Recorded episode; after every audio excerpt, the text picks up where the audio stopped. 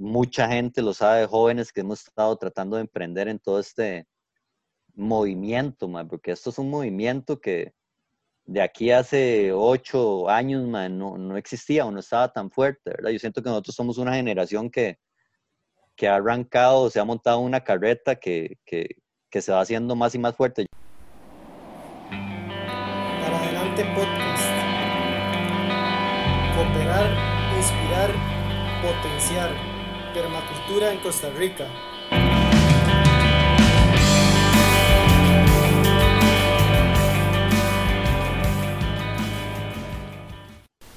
Hola, aquí desde Para Adelante Podcast.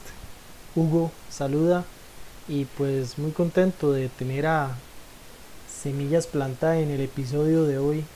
Estamos con Gabriel Bravo, de una de las cuatro personas que forman este colectivo y vamos a entender qué les motiva, qué hace que continúen trabajando, cuál es su inspiración y, y cómo podemos agarrar fuerzas desde este proyecto tan bonito cada quien desde su realidad y su posibilidad. Pura vida, Gabriel, ¿cómo vas? Gracias por estar aquí. Pura vida, pura vida, Hugo, gracias por la invitación. Eso, ma, buenísimo.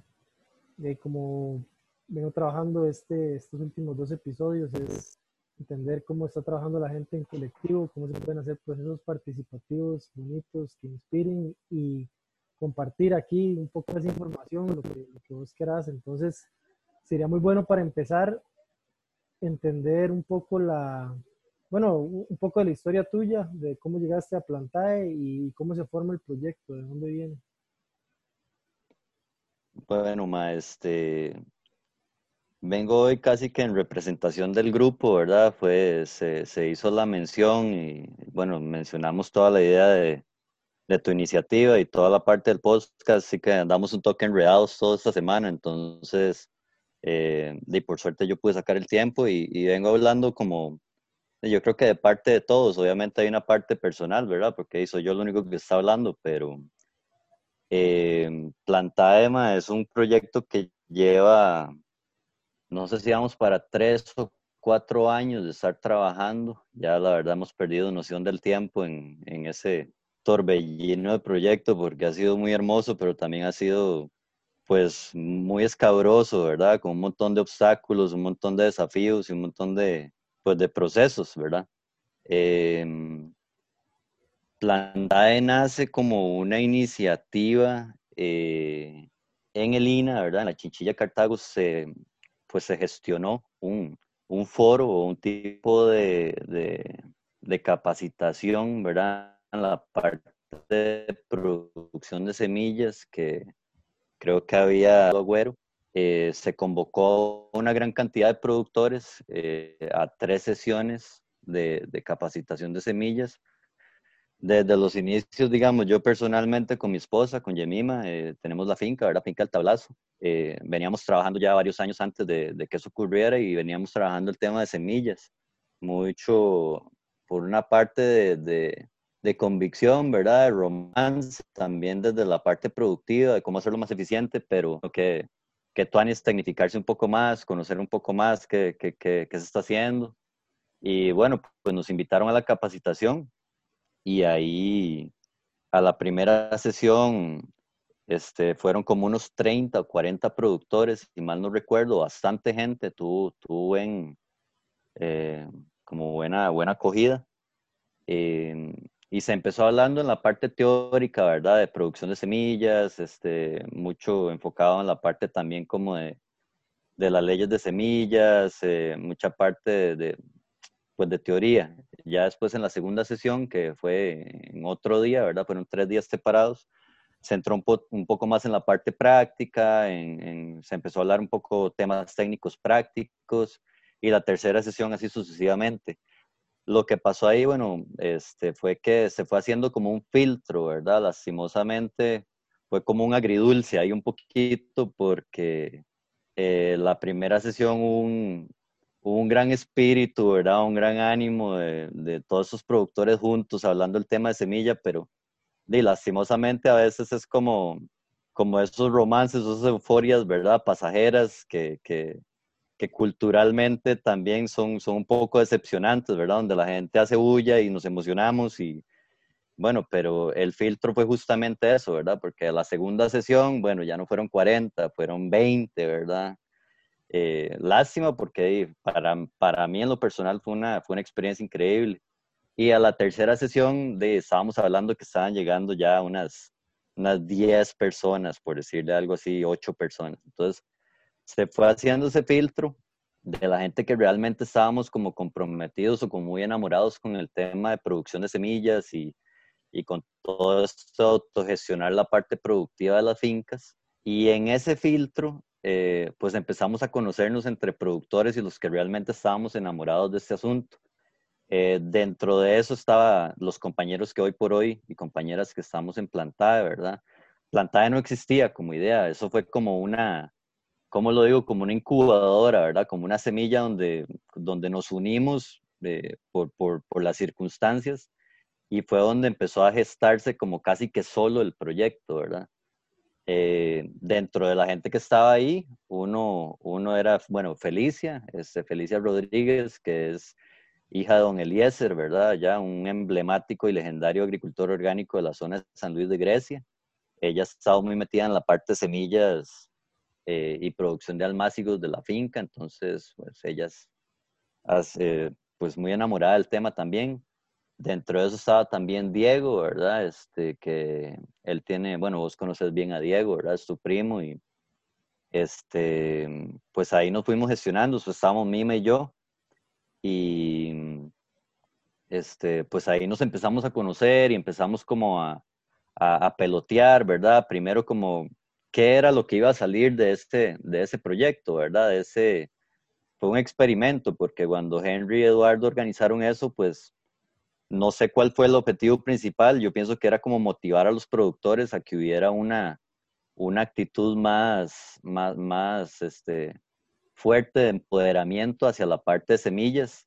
Y pues salió Plantae. Realmente ahí fue donde después empezaron a ocurrir como reuniones este, extra, ¿verdad? Donde ya no eran parte del, del, del, de lo que se había organizado, sino que nosotros por cuenta propia, habían otras personas ahí involucradas, no recuerdo bien ahorita quién, este, creo que Irene, allá de la gente de la Asociación de, de Productores de Guanacaste, si no me equivoco, y otra gente.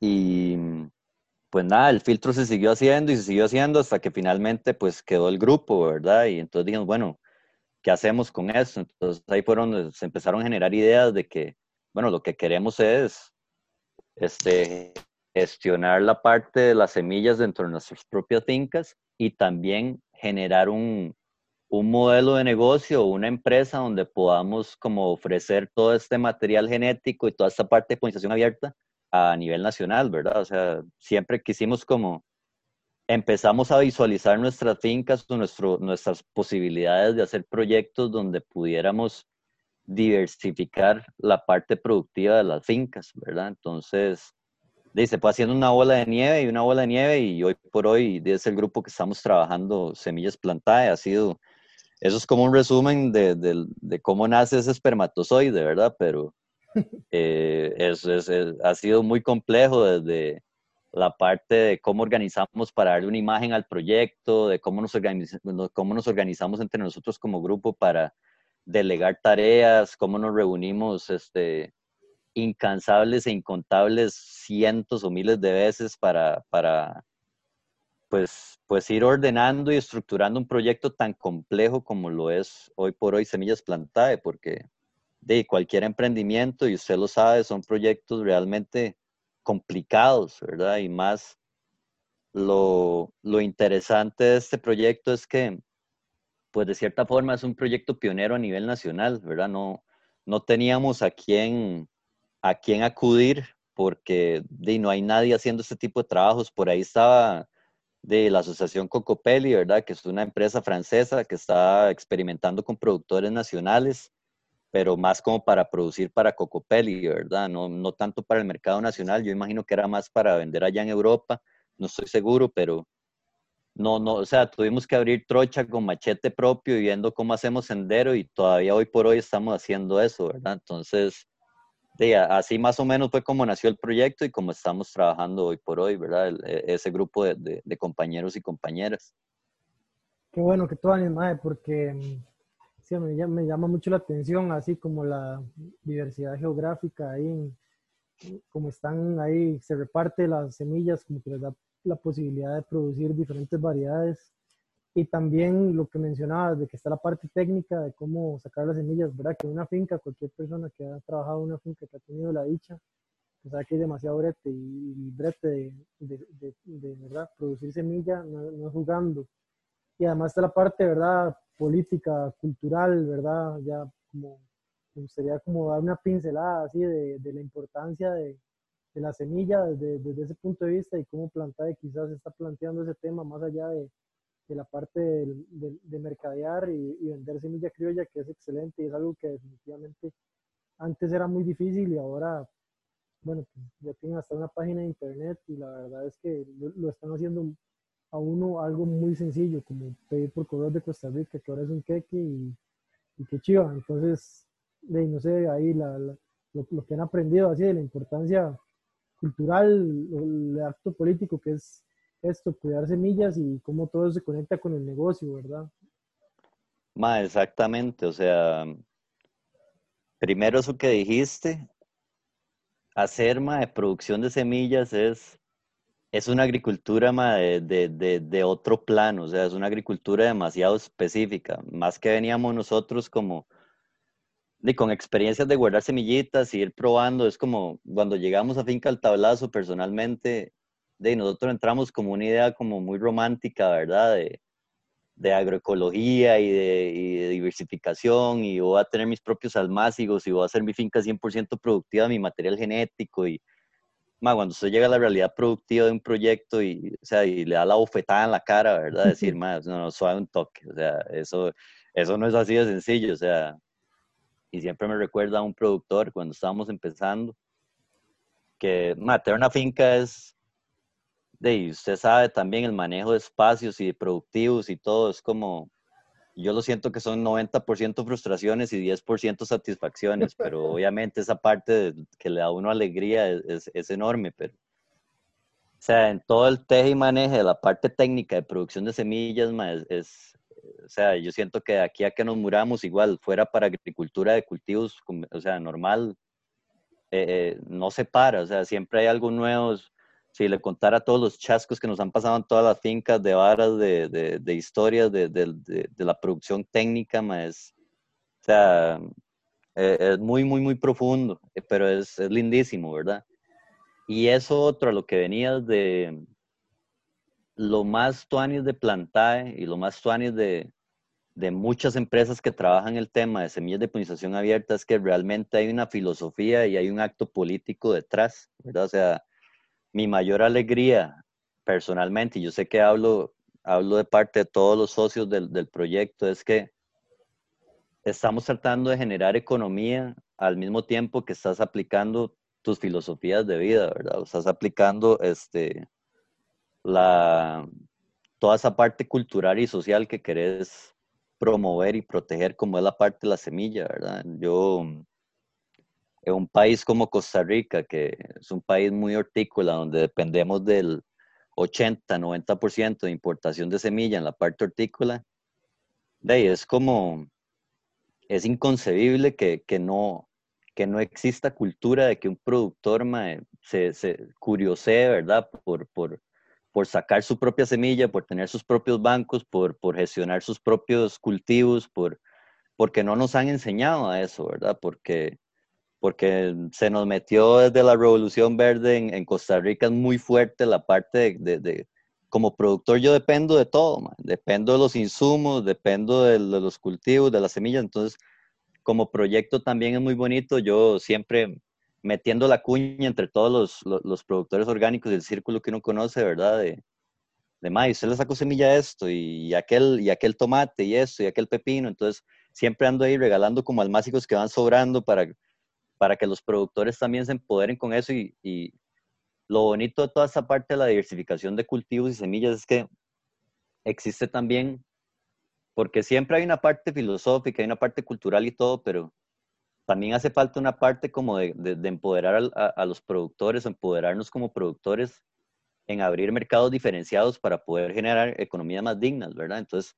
las semillas de polinización abierta lo hacen porque estás introduciendo variedades que, digamos, un mercado como el mercado costarricense no está acostumbrado a ver. Entonces, es como doble filo. Puede ser exitoso, a como también puede ser como que esa vara tan rara, yo no compro esa mierda, ¿verdad? Entonces, es como, es probar, ¿verdad? Porque yo siempre le digo a un productor, por ejemplo, con los Gómez allá, que yo tengo mucha relación en la cima de Dota, bueno, bueno, más, si vos vas a la feria de, del agricultor en, en Alajuela, donde sea que vayas, y usted empieza a producir este, X tomate, ¿verdad? Y vos sos el único productor que vas a llevar a la feria del agricultor ese tomate y empezás a acostumbrar al cliente a, a ese, porque muchos de los cultivos de polinización abierta, más son, son cultivos muy productivos, ¿verdad? Y es como perder esa idea de que si no es híbrido no puedo, no puedo competir productivamente con, con otros cultivos. Eh, eso depende mucho del cultivo que es, ¿verdad? Es lo que uno va aprendiendo en el camino, digamos, de que no todos los híbridos son superiores a los de polinización abierta, ¿verdad? Depende mucho del tipo de polinización de la flor, ¿verdad? Este, este, depende mucho del, del vigor híbrido que pueda expresar una, un, un, cultivo específico, ¿no? Eso, eso mucho en la diversidad genética. Entonces, por ejemplo, los tomates son, son tomates que, o son cultivos que compiten bien con las productividades de los híbridos, ¿verdad? No, no, eh, hay, que, hay que ir rompiendo mitos. Entonces, crear esos mercados diferenciados para que la gente este, y empiece a, a, comer diferente y a, y a, dignificar también a los productores. Entonces, es una parte muy bonita para mí, personalmente, del proyecto. Yo lo veo como este, algo que nos da la oportunidad de exponer y dar ese material genético inicial a los productores y decir, bueno, aquí está, se reproduzca, haga bancos de semillas y, este, y empieza a crear mercados diferenciados también, ¿verdad? Entonces es una parte muy bonita, es una parte de, también darle a la agroindustria, ¿verdad? De decirles, mae, ok, usted no tiene que siempre estar comprándole a los maes para, para tener su producción y una producción estable y, y, confiable, ¿verdad? Sí, como que desde el lado de, de la producción de en las fincas está, ¿verdad? El mito de que la gente solo quiere comer eh, lechuga de la clásica y tomate clásico. Y, Exacto. Y no sé, por ejemplo, ahí de Lina, de la chinchilla de agricultura, ahí salió una semilla de tomate índigo era el negrito. Y, y yo famoso, famoso. Ajá, con las, con las canastas de vender a la gente, hay gente que no quería comer el tomate negro y era como, es, un, tomatazo, ¿verdad? Pero, pero también es esa parte de, de ir, ir, ir, cambiando esa relación productor-consumidor y, y, ¿verdad? toda esa reestructuración que es necesaria, ir, ir haciendo como esas distancias más cortas y, y también, bueno, que los consumidores vayan confiando más en, en la sabiduría de las fincas y de, lo que se Exacto.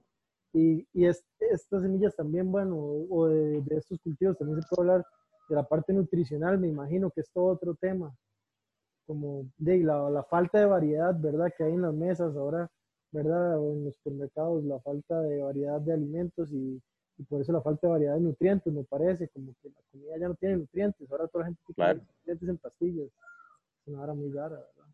Muy reciente. Ah, todo eso va ligado, digamos. Yo tengo una historia parecida a la que te pasó con el índigo, o sea, con nosotros hacemos entregas a domicilio en canastas y sacamos una variedad que se llama tomate cherry chocolate. Es un tomatito cherry bonito, de tamaño bonito y tiene un color como café oscuro, pero es dulce, dulce, dulce. Y había una clienta nueva, ¿verdad? Que se le envió en la canasta y era una clienta referida por otra clienta ya de, de, tiempo, ¿verdad? Y era nueva.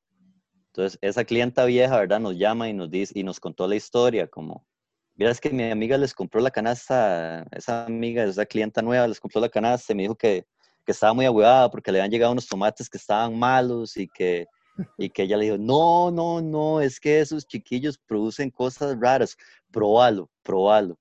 Entonces dice que sí, que a los 10 minutos la llamó y le dijo como que era el mejor tomate que se había comido en la vida, ¿verdad? Solo porque era un café como, como color como cafezusco, ¿verdad? Y, mae, obviamente en la mineralización de los cultivos y todo eso y, toda esa diversidad que hay afuera es, mae, es una vara, no tiene palabras, o sea, nosotros lo que queremos también o visualizamos es como empezar a poner la semillita de generar esa cultura, ¿verdad? Porque no, no existe. En un, país como Costa Rica no existe la cultura la diversidad agrícola. Y la hay, ¿verdad? En, las zonas campesinas hay esta diversidad, hay, esta cultura de diversidad y, de diversificación de alimentación y todo. Pero inclusive en las zonas rurales yo siento que se ha perdido un montón, ¿verdad? Yo a veces voy un montón a zonas rurales a, visitar así como proyectos o, o colegas o cosas y a veces es como es un doble sentimiento, ¿verdad? A veces me encuentro cosas maravillosas, pero a veces me encuentro cosas que me entristecen mucho porque no hay un sentido de diversidad, ¿verdad? Hay un sentido de, de, ir este, estandarizando y estandarizando las cosas, ¿verdad? Usted va a un súper o a la misma feria del agricultor y la diversidad es, muy básica, eso es justo lo que vos decís. Entonces es como empezar a poner la cuña de, de, estas cosas y empezar a generar como cultura. Es el sueño, yo, yo a veces como que con mi esposa a veces como molesto, digo, como, que tú digamos, variedades que, yo sé que muchas de las variedades que hemos experimentado en semillas plantae, probablemente algunas son, puedo atreverme a decir que es la primera vez que alguien las siembra en el país, ¿verdad? Y es como decir, que tú de aquí a 10 años, uno ir a la feria Zapote y ver un tomate cherry chocolate circulando en Zapote, ¿verdad? No importa que sea un agricultor convencional, o sea, eso, eso es, eh, eh, no es de importancia aquí, sino es como promover la parte de diversidad. Nosotros eh, tuvimos la oportunidad el año pasado de ir a Estados, a un festival que hacen ahí muy, muy pichudo. Tuvimos que ir a Estados como una necesidad realmente porque los maes son la meca, ¿verdad? En la parte de, polinización abierta son la meca y hay empresas que llevan más de 30, 35 años dándole durísimos. Fuimos a un festival que se llama el Heirloom Expo y de ahí nos voló la cabeza. Realmente es como, yo visualizo, ojalá que, de que podamos generar una cultura, obviamente, y no tenemos un mercado de 70 millones, 80 millones de consumidores como los tienen ellos de todo este tipo de varas, ¿verdad? Pero empezar a generar esa cultura y empezar a generar ese, ese conocimiento que, de que la gente experimente, ¿verdad? Que, que, que, un tomate no es solo rojo, duro y, y redondo como el que me da en el súper, sino que hay cientos o miles y de variedades en colores, tamaños, sabores. A mí lo que más me impresiona de todo esto, de todo eso, es, como cuando uno era carajillo, ma, está demasiado ansioso de abrir el regalo de Navidad. O sea, así me siento yo cuando siembro un cultivo nuevo, a ver qué sale y probarlo. En realidad, en las semillas de polinización abierta y, en la diversidad de cultivos nuevos, una de las mejores cosas y de más potencial es el sabor de los cultivos, ¿verdad? Obviamente la parte de, de mineralización y eso que hablabas y de, nutrientes, pues va muy ligado siempre a la parte del manejo mineral que se le da al cultivo, ¿verdad? Pero, o por ejemplo en el tomate índigo que decís, pues Eduardo siempre anda ahí, este, pues, de, hablando mucho de los, de los análisis que se le hicieron en, en lo que tenían de, ¿cómo se llama esa vara, Que el, el, componente activo que tiene el tomate un montón de, eh, no me acuerdo, licopeno, no sé qué, una vara así, que estaban, le hicieron análisis al, al, tomate azul y digo, el tomate negro y, y, tenía un pichazo más de ese, de ese este, componente que, que tiene un montón de, de, propiedades y demás. Entonces, sí, hay muchas variedades que tienen, digo, varas buenísimas, ¿verdad? Que tuanis, que tuanis, que tuanis eso de que han podido salir y todo a, aprender de, de, la gente que lleva haciendo lo más, Y ligado a todo este proceso, Gabriel, a mí me, interesa mucho hacer como el, énfasis en la parte, ¿verdad?, que ha sido colectivamente, que han ido avanzando, que, que, ha sido como lo más bonito, ¿verdad?, porque tener la experiencia de Finca El Tablazo, que tienen su parte agrícola, comercial, su parte educativa, una finca súper bonita para, para, visitar y, aprender. Y también tienen esta otra parte que es el, ¿verdad? Semillas Plantae, que, que es con otros productores, productoras, que es ¿Qué es lo que, lo que ha inspirado así, ese movimiento de, de, de, enlazarse, de crear esa red, que es, que es uno de los regalos más, más valiosos de ese proceso? Ese, de trabajar en equipo y trabajar con personas, siento que es algo, una etapa nueva, digamos, para nosotros personalmente, porque el tablazo siempre ha sido un proyecto muy personal, ¿verdad? De mi esposa y mío, y obviamente hemos trabajado en, en equipo con, con, gente de la comunidad y con un montón de cosas que igual nos ha hecho como como trabajar con las personas, ¿verdad? Y generar ese sentido de comunidad. Y con Plantae ha sido, pues también un, proceso parecido. Yo siento que para, para todos los que estamos involucrados en el proyecto, ¿verdad? Es como todos, siento que es importante que, que, que desarrollemos esa parte de saber trabajar como con otras personas, ¿verdad? Porque desarrolla y fomenta un montón de cosas que, que, son importantes, ¿verdad? Porque cada quien es un mundo, cada quien es, un, es una perspectiva, cada quien es...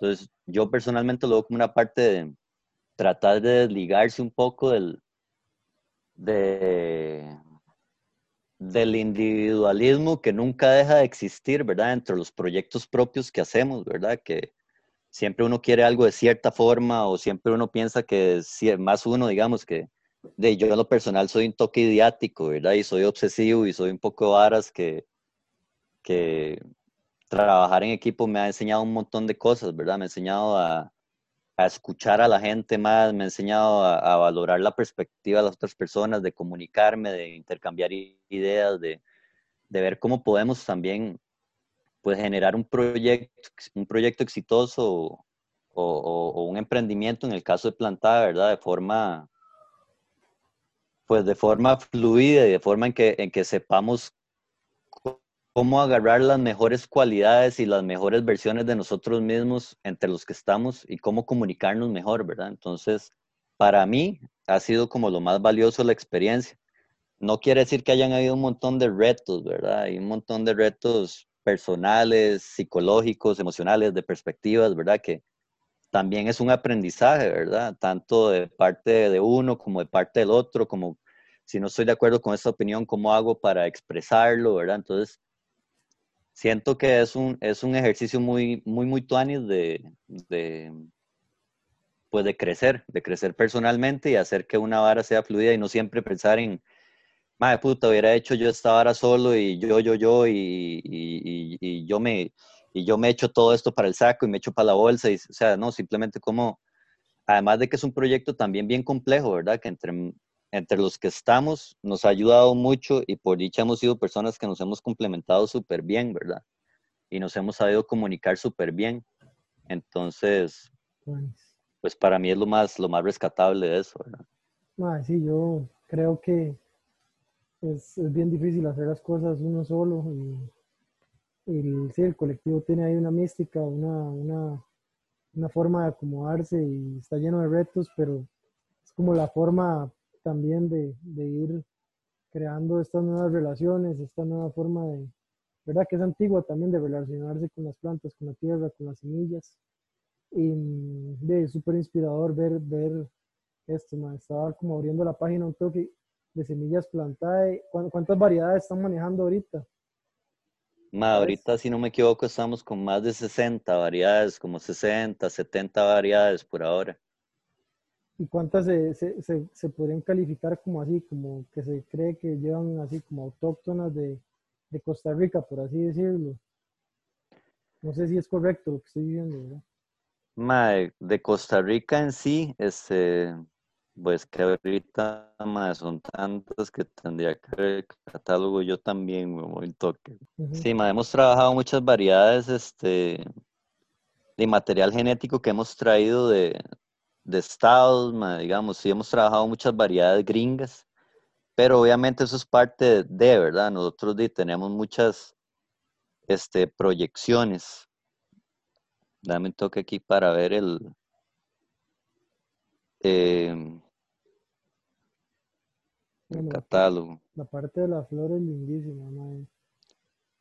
Sí, digamos, em, la idea es ha sido un proyecto muy complejo, porque empezamos igual con la idea de, bueno, ¿cómo hacemos para tener un, catálogo súper diversificado? ¿Cómo hacemos para que las fincas puedan producir ese, la mayor diversidad de cultivos posibles? Y aquí, y hemos llegado como a la realidad de muchas, a las bofetadas de muchas cosas, ¿verdad? Que es parte del aprendizaje del proyecto y de la parte productiva. Entonces, hemos estado viendo cómo enfocarnos en, diferentes variedades. Eh, aquí, por ejemplo, ya viendo el catálogo, digamos, sí tenemos algunas con historias muy, muy lindas, ¿verdad? Este, está el ayote sapo, por ejemplo, que es una variedad que tiene una historia muy linda. Ahí en el catálogo de la página web, cada, cada variedad trae una descripción, ¿verdad? A veces algunas traen como el contexto de cómo se consiguió la semilla o de cómo, o de cómo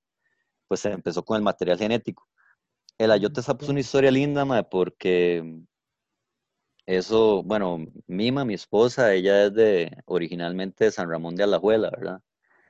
Y los abuelos de Mima, pues son de contexto bien, bien rural, son de contexto muy, muy de campo, que después emigraron a San Ramón Centro.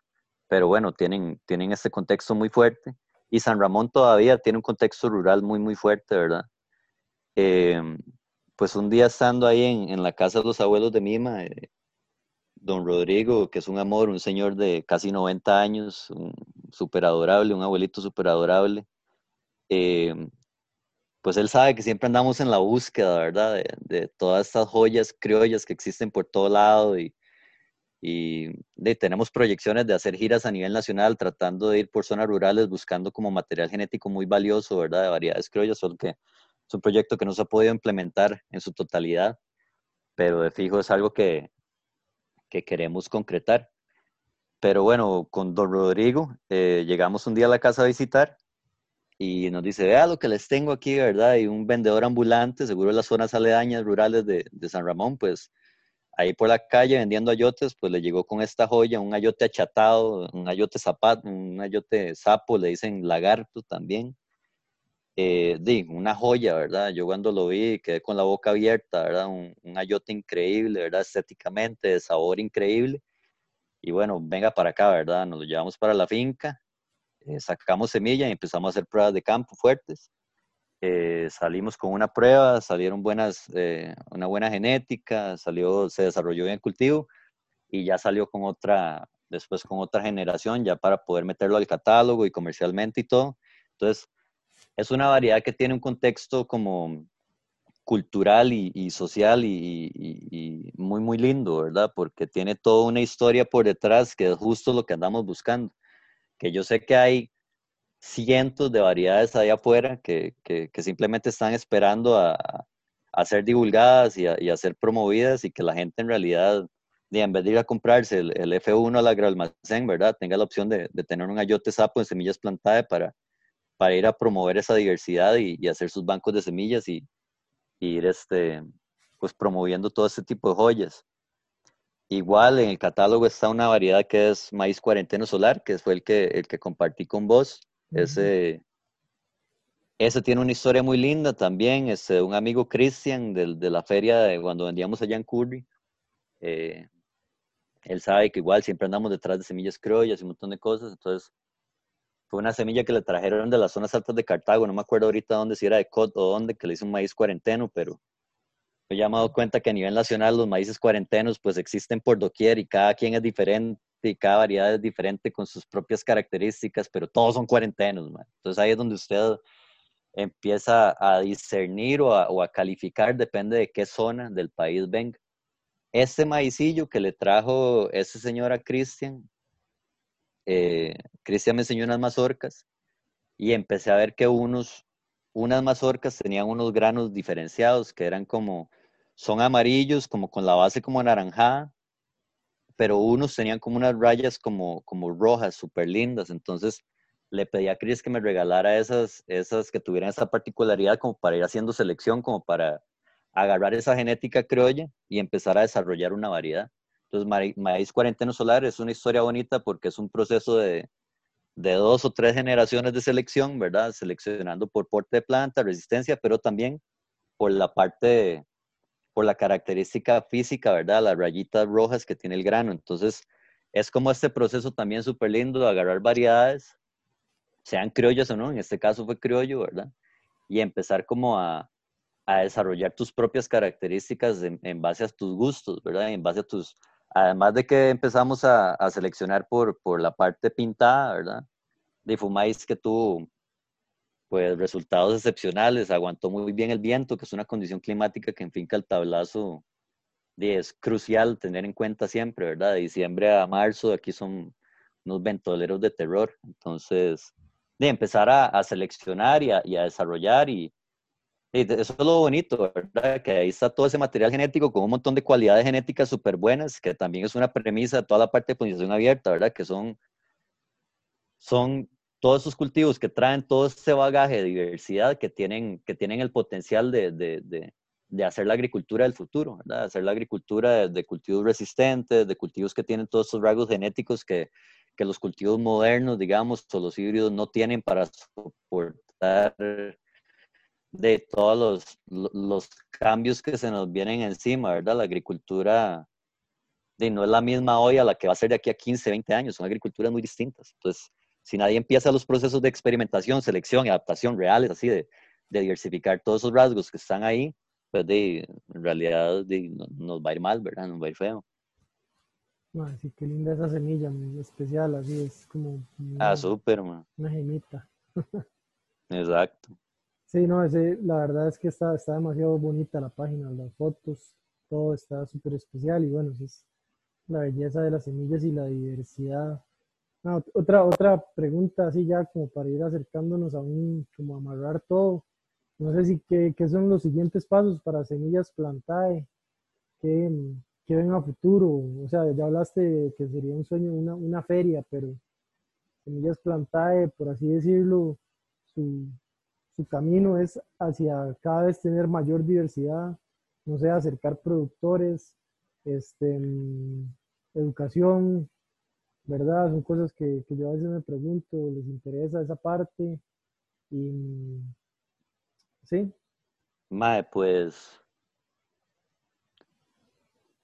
es una pregunta compleja porque el proyecto como que es un proyecto complejo, ¿verdad? Se va estructurando poco a poco. Este, es como un caballo desbocado, a veces es como realmente son tantas cosas y tantas que uno quiere hacerlo funcionar de la forma más eficiente, ¿verdad? Y entre todos, pues tenemos reuniones casi que semanales del equipo de trabajo para tomar decisiones, para porque las, las aristas son demasiadas, demasiadas, demasiadas, entonces eh, vamos pues priorizando este, proyectos para que se vayan caminando de la mejor manera posible y la forma más eficiente, ¿verdad? Eh, como cualquier proyecto, cualquier emprendimiento, pues siempre necesita consolidar su parte comercial, ¿verdad? Y su parte financiera para poder generar el proyecto, ¿verdad? O sea, vivimos en una sociedad que, y que si no tenés esa estabilidad y no tenemos ese, ese, ese rumbo, pues es difícil que el proyecto siga a flote. O sea, siempre es como, más si queremos realmente dedicarnos, o todas las fincas estamos visualizando exclusivamente dedicarnos a la parte productiva de semillas. Entonces, ¿cómo hacemos que eso sea una realidad? junto con toda la filosofía que tiene el proyecto y todo. Entonces, hay muchas proyecciones, hay proyecciones de, como vos decís, de dar charlas, capacitaciones, acercar partes, acercar a los productores, este, pues fomentar y, promover toda la parte de bancos este, de semillas, ya sea entre productores individualmente o comunitarios. Por ejemplo, yo imagino un, un lugar como la Cima de Dota, por ejemplo, teniendo un banco, un banco de semillas de polinización abierta que sea de acceso libre para toda la comunidad, para que los, para que los productores se empoderen entre ellos, pero ahí también viene un montón de realidades y un montón de cosas que me imagino que vos lo has visto en tu experiencia de proyectos que ha sido por un montón de lados y todo, que de no todas las, las proyecciones o, idealizaciones que uno tiene funcionan, ¿verdad? Tienen que ser como de gente con, con, con enamoramientos específicos, con, con, dinámicas específicas, pero yo siento que es cuestión como de encontrarlos, ¿verdad? Entonces, hay muchas proyecciones para plantar desde, ese sentido de empoderamiento de productores. En realidad es una cosa que, que estamos muy fuerte, que queremos, que queremos implementar. Eh, y en la parte educativa, quién sabe, y tal vez algún día abrir las fincas para, y para compartir el conocimiento en la parte técnica productiva de semillas, ¿verdad? Cómo es que funciona toda esa parte. Entonces, sí, de fijo, y eventualmente complementar inclusive con la parte este, quién sabe, hasta culinaria, ¿verdad? De cómo, de cómo cocinar toda, toda esta gran diversidad de cultivos que estamos implementando, porque a veces de uno, uno pone algo ahí afuera y la gente dice, bueno, ¿y, cómo cocino esta vara, verdad? O cómo, cómo se hace eso.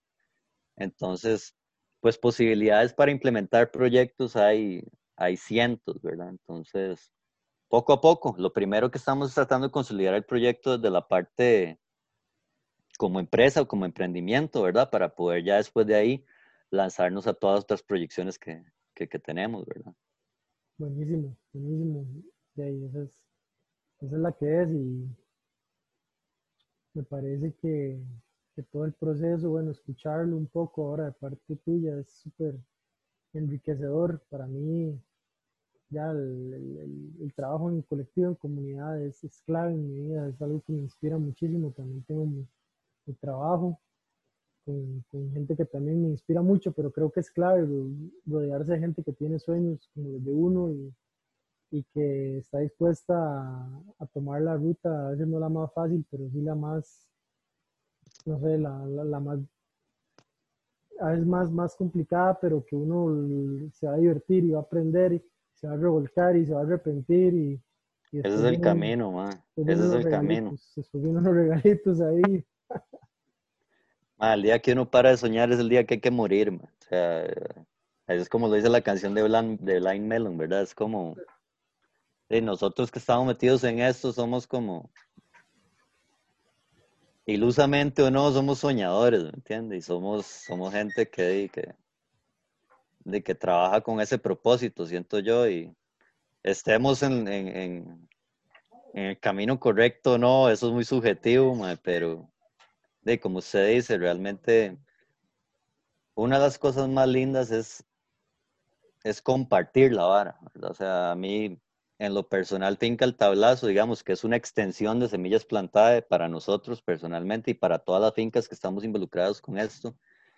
Pero en Finca el Tablazo, ¿verdad? El hecho de, porque a veces uno se va como en, bueno, personalmente yo me voy como en, en el viaje de lo que se ha hecho y el, y el camino que se ha transcurrido y, y a veces como que para mí es lastimosamente es fácil como olvidarme de todo ese trecho que se ha hecho, ¿verdad? Y cuando miro hacia atrás y, y, veo como que, porque a veces alguien me recuerda o me, o me, o me da una palmadita en el hombro, ¿verdad? Y me dice, Mike, pero y todas las cientos de personas con las que se ha compartido el proyecto y con, la, y con lo que es, y, y el montón de, de, de, cosas que han surgido a través de esto, viene de eso, ¿verdad? Viene del contacto con la gente, viene de, de influenciarnos mutuamente y de, y de, compartir un montón de varas que de otra forma no, yo siento que no se harían, ¿verdad? Para, para mí es muy importante y en la comunidad, digamos, aquí ha sido una, como un ejemplo muy bonito porque de cierta forma hemos, nos hemos acercado a la, somos una comunidad pequeña aquí en el tablazo específicamente y nos que, que, mágicamente yo siento que el proyecto ha generado como de forma como, como, como de, cola, ¿verdad? Como que el proyecto lo ha, generado y, y, yo sí siento que siempre hay algo que invita, ¿verdad? Y nos invita a nosotros a, a estarnos como, como conviviendo con, con, gente. Entonces, eso que vos decís es, eh, es muy cierto. Los proyectos pues nos hacen, nos dan ese sentido, ¿verdad? El sentido de comunidad. Entonces, eh, ha sido muy lindo toda esta, toda esta aventura y todo este camino que, que, definitivamente no ha sido el camino fácil, o sea, y yo siempre lo digo, ¿verdad?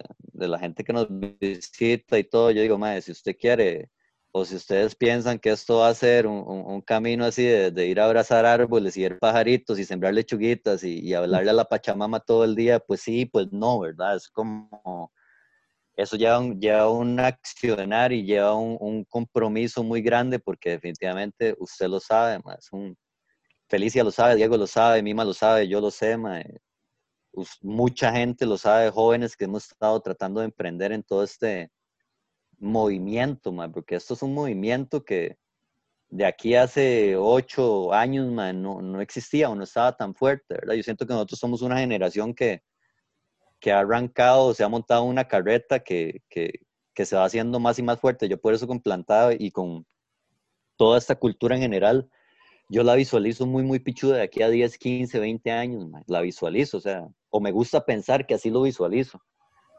Pero definitivamente no es el camino fácil, es, es, una paria de monos, la, cantidad de frustraciones, la cantidad de fracasos, la cantidad de, de, que uno piensa que, le va a ir bien y no le va bien, son, son muchas, pero por esas satisfacciones y por todo ese montón de alegrías que da, pues de usted, usted sabe. Muy Tony, muy Tony, gracias por compartir la experiencia. De nosotros aquí ahorita con, tenemos el maíz cuarentena y tenemos el zucchini cocosele. Ah, sí, cierto, es una joya, man. es una joya. es ahora ya circulando como desde 1870 en Italia, man. eso lo sembraban las, las, abuelas de allá, güey. es delicioso.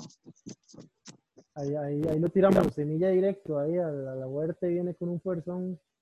Le terminó bien, sí, esa semillita, man. Súper bien, está, está buenísimo. Ma, eso sí me comparte los resultados porque yo soy un enamorado, yo soy un obsesivo con esa variedad, ma, es demasiado buena. Ok, ok, linda. Madre, no, Gabriel, demasiadas gracias, madre. Nada más quería como repasar ahí cómo pueden contactarlos ahí para quien sea que vaya a escuchar esto, semillasplantae.com y redes sociales están manejando para ya sea el tablazo o semillas. Madre, sí, de fijos, ahora en este mundo globalizado sin redes sociales, madre, usted ya no existe, güey. Y nos hemos dado cuenta a la, a, la brava de eso, madre que uno trata de ser del siglo pasado y esa ahora ya no existe, ya no se puede, pero también las redes sociales es una plataforma para, para usarlo como, como una proyección positiva, ¿verdad? También. En Instagram y en Facebook como Semillas Plantae. Y sí, y siempre, casi siempre tratamos de que la gente se dirija directamente a la plataforma web, ¿verdad? Porque poco a, poco, a poco la estamos, o tenemos proyecciones de hacerla como más más dinámica y más complementaria, ¿verdad? Que no sea solo la tienda en línea, sino que ahí también tiene algunos links al canal de YouTube de Semillas Plantadas, que por ahora hay un par de videillos ahí. Este, y queremos empezar a meter como recetas y un montón de cosas más, pero sí, semillasplantadas.com, Instagram y Facebook, man. Buenísimo. Bien, muchas gracias. Ahí, muchas fuerzas para adelante con todo, con las semillas y gracias por ese brete. Ahí pronto. A, darle, darle, ma, igual. Linda. Bueno, hasta la próxima. No, no, pura vida por la invitación, ma, y adelante con, adelante con el proyecto, porque realmente yo siento que es una plataforma que hace falta, ma, yo se lo mencioné esta la vez pasada, o sea, hace falta una plataforma donde, donde se comunique lo que se está haciendo, ma, y lo que y las proyecciones de la gente que, que realmente quiere comprometerse con esta vara y, de hacerlo crecer, ¿verdad? Que al final eso es lo que todos queremos ver, lo, que siempre digo, o sea, que, que la carreta vaya a un lugar tuanis y o sea, hay, hay, muchas posibilidades, entonces, adelante, man. Linda, linda, esa es la idea, inspirarnos, potenciarnos, reconocer así todo el poder y potencial que tenemos y, y seguir dando todo cada día. Entonces, man, ahí seguimos en las mismas. No, no, pura vida, Hugo, man, buena nota, un abrazo, man. Bueno, hasta luego, pura vida.